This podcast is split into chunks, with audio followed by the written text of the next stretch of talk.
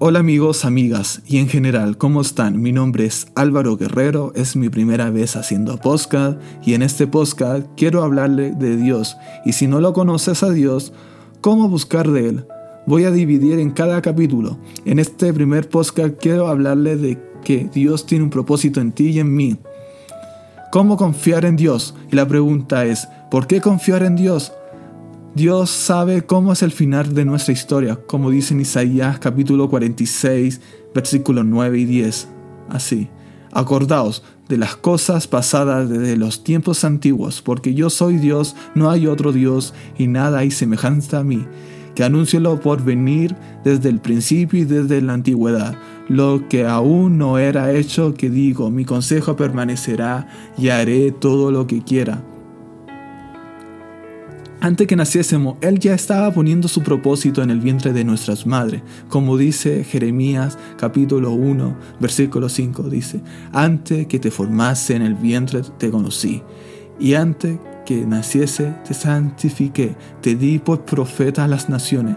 Todas las cosas nos ayudan a bien. En Romano 8:28, y sabemos que a los que aman a Dios, todas las cosas le ayudan a bien esto es, a los que conforman a su propósito son llamados. En Apocalipsis 1.6, y nos hizo reyes y sacerdotes para Dios su Padre.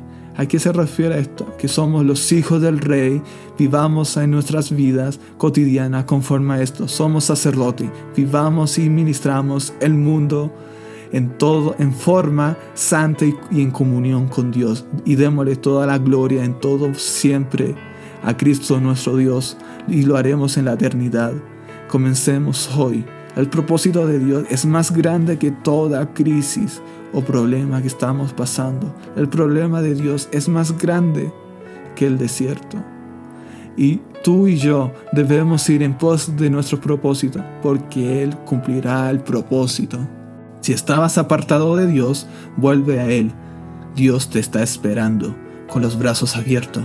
Reconcíliate con el Padre y si es tu primera vez que escuchas hablar de Dios, entrégale tu corazón. Repite esta oración conmigo.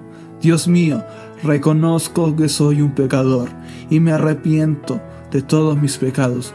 Creo en mi corazón que Jesucristo es el Señor y que ese es tu Hijo amado. Reconozco que Cristo murió por mis pecados y que tú lo resucitaste de entre los muertos.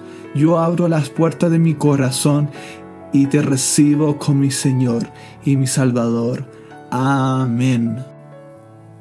Estaré subiendo una vez a la semana un mensaje de Dios